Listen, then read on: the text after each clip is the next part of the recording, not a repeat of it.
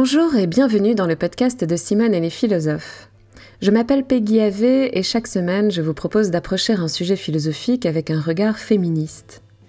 Aujourd'hui, pour ce 19e épisode de cette seconde saison, je vous invite à penser la façon dont une théorie peut bouleverser notre existence, à la façon dont une pensée peut à la fois heurter nos idées et nous en libérer. Pour beaucoup de femmes, la lecture du deuxième sexe a produit cet effet de solitude brisée, pour reprendre une expression d'Annie Ernaux, sur laquelle je reviendrai. Pourquoi avons-nous besoin de philosophie, donc d'esprit critique, pour nous sentir moins seuls? En quoi la compréhension des rapports de domination, loin d'être désespérante, peut-elle nous consoler et par là susciter de la joie? Dans le groupe de mon séminaire mensuel, le livre de Carole Gilligan, Une voix différente pour une éthique du cœur, a produit un effet de cet ordre. La chercheuse américaine montre pourquoi les hommes et les femmes ne se formulent pas les problèmes éthiques de la même façon. Les garçons étant élevés pour se préoccuper principalement du respect des règles ou de leur euh, modification, là où les filles sont élevées pour se préoccuper du soin et des relations en priorité. Si la découverte de ce livre vous intéresse, je vous invite à participer au book club de Simone euh, qui aura lieu ce vendredi 12 mars à 21h. Je ferai une présentation de l'ouvrage. Pour y accéder, il suffit d'interrompre votre écoute deux minutes maintenant, d'aller euh, sur simoneetlesphilosophes.fr et de cliquer sur adhérer au club de Simone. Vous recevrez, euh, en, en faisant partie du club de Simone, vous recevrez le jour J le lien pour vous connecter. Revenons euh, désormais au sujet de cet épisode. En quoi une philosophie peut-elle briser notre solitude?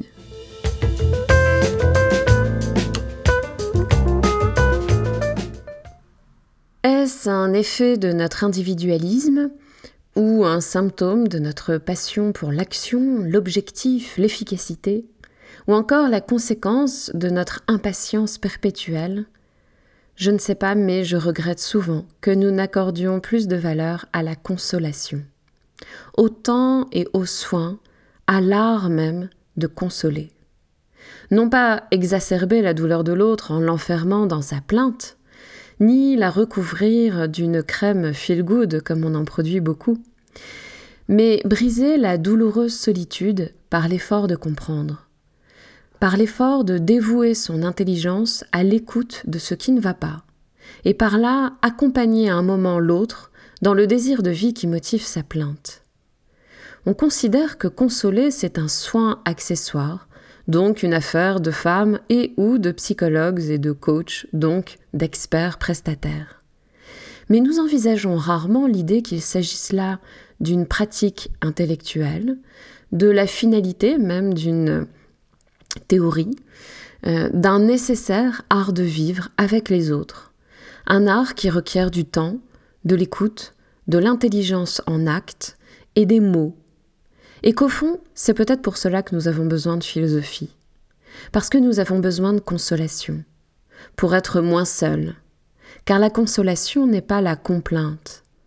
Lorsqu'une philosophie nous permet de comprendre les normes qui ont structuré nos discours et clôturé nos souffrances, nous nous sentons moins seuls.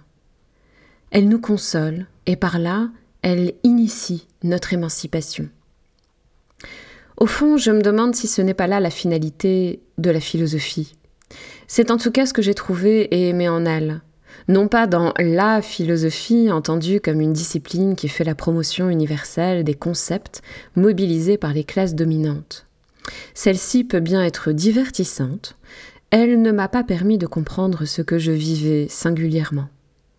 Mais la philosophie ne se réduit pas, heureusement, heureusement pas, à l'institutionnalisation académique de la pensée, qui prétend de façon universelle exclure comme non philosophique tout ce qui ne colle pas avec les intérêts de ses promoteurs. Cette philosophie qui s'attribue en lettres majuscules l'article défini n'est qu'une philosophie en minuscules parmi d'autres. La philosophie avec des majuscules n'existe pas. Il n'y a là que des êtres humains singuliers et sociaux qui produisent des textes avec des bouts de pensée matériellement situés. Si en philosophie on peut pratiquer le pluriel, en dépit de tout, on peut sans doute renoncer au singulier défini de la philosophie, et surtout à ses majuscules, et s'attacher à définir le type de philosophie que l'on pratique, le type de philosophie que l'on espère euh, produire, le type de philosophie qui nous a fait penser, voire même vivre.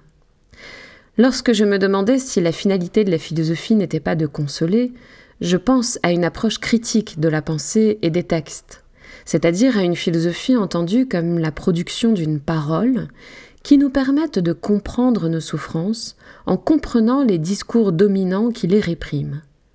Pourquoi aurions-nous besoin de philosophie pour cela? De philosophie, j'entends au sens large. Eh bien parce que nos discours intérieurs sont d'abord des paroles d'autorité. Ce sont des paroles dominantes qui nous font penser que nos souffrances sont des faiblesses particulières et qu'il faut s'adapter au système. Ainsi nous avons des désirs et des souffrances qui ne collent pas avec les discours intérieurs dont nous disposons. Nous vivons en nous dissociant de nos affects et en nous focalisant sur les discours dominants avec lesquels nous apprenons, avec lesquels nous avons appris à parler, penser, devenir quelqu'un. C'est ainsi que l'oppression opère en nous, lorsque les mots qui peuplent nos mémoires répriment la souffrance, la douleur, le désir que nous vivons. Donc c'est aussi à cet endroit que l'émancipation commence, lorsque d'autres mots nous permettent de comprendre que la souffrance que nous éprouvions n'était pas une faiblesse, mais une blessure, une lésion, une lésion sociale. Et quelques mots ne suffiront pas à remplacer ces mots durablement installés pendant notre enfance, notre éducation et notre vie quotidienne. Quelques mots ne suffiront pas, un slogan ne suffira pas. Les pages du deuxième sexe le millier de pages euh, du deuxième sexe ne sont pas des fioritures, car il nous faut la patience d'une théorie qui recense une immense quantité d'observations et les intègre à une idée que nous pouvions pressentir, mais dont il nous manquait euh, les moyens, la somme d'observations qui nous permettait de lui donner de l'étoffe et de la comprendre. Voilà pourquoi nous avons l'impression parfois que nous pensions déjà la thèse d'un ouvrage avant de le lire, tout en ayant besoin de ce millier de pages pour la penser vraiment, cette thèse, et être affecté, bouleversé par elle. Si un livre de ce type change notre vie, si nous ne sommes plus la même personne après l'avoir lu, s'il s'imprime à jamais dans notre manière d'être, c'est qu'il nous faut la patience d'une théorie pour convertir la souffrance refoulée en motif légitime de réclamation, de protestation, d'action. Pour comprendre en quoi les discours qui habitent en nous et ont structuré nos comportements sont des discours de dominants dont on peut se détacher, il nous faut des philosophies plurielles, des philosophies au sens large, pour reprendre l'expression de Pierre Macheret. Il nous faut donc des théories, des philosophies, des pensées qui ont pris ce temps de fabriquer d'autres discours, d'autres concepts, que ceux qui sont tissés des mots euh, dominants qui habitent nos vies. Dans le beau texte qu'Annie Ernaux a publié lors de la mort de Pierre Bourdieu dans Le Monde du 5 février 2002, elle compare l'effet qu'a eu sur elle la lecture des livres de Bourdieu à celui qu'elle avait ressenti à la lecture du deuxième sexe de Simone de Beauvoir. Et elle écrit à ce sujet, je la cite, L'irruption d'une prise de conscience sans retour, ici sur la condition des femmes, là sur la structure du monde social. Irruption douloureuse mais suivie d'une joie, d'une force particulière, d'un sentiment de délivrance, de solitude brisée. Et j'ai été interpellée par la dernière expression, celle d'une solitude brisée. Car c'est cet effet qui, à mes yeux du moins, définit la fonction critique de la philosophie telle que je l'envisage. Une pensée qui, avec patience, brise la clôture de la souffrance sociale intimement refoulée. Ce n'est donc pas une philosophie thérapeutique qui est là pour euh, nous donner des remèdes, une bonne morale à suivre pour euh, vivre heureux et libre. Mais c'est une pensée qui produit cet effet parce qu'elle a créé un discours qui nous fait regarder de façon radicalement différente le discours dominant qui nous habitait, et qui, d'une certaine façon, nous habite toujours. J'ai été interpellée par cette formule car pendant longtemps, j'ai eu le sentiment que certains philosophes que j'avais étudiés formaient ma famille, que je ne me sentais bien que parmi eux. Aujourd'hui, c'est auprès de certaines philosophes que je ressens cela. Parce que j'ai trouvé dans leurs textes telle ou telle idée qui m'a libérée de telle ou telle autocensure. En trouvant certaines idées patiemment décortiquées chez elles, chez eux, intégrées à des visions du monde différentes, je m'autorisais à penser par moi-même ce que je devais jusqu'alors refouler. À la fin de son texte, Annie Ernaux évoque la grande influence que la pensée de Bourdieu continuera d'exercer après sa mort. Elle souligne euh, l'ampleur que prendra cette influence et précise, je la cite, comme ce fut le cas pour Jean-Jacques Rousseau, dont je ne sais plus qui en son temps disait avec réprobation que son écriture rendait le pauvre fier. Personne n'est dénué de préjugés, pas même une ou un philosophe critique. Mais il nous faut des philosophies pour convertir notre honte de dominer en la fierté de comprendre, de comprendre ce qu'on pressentait de façon quasi charnelle, pré-philosophique. C'est cette fierté d'avoir compris les déterminismes sociaux qui nous relient les unes aux autres sans nous assimiler. Une théorie nous rend un peu plus libres lorsqu'elle intègre les pensées brutes qu'on avait contenues dans nos blessures, lorsqu'elle les intègre à une certaine compréhension de la réalité sociale, c'est-à-dire de la réalité qui nous relie les unes les uns aux autres.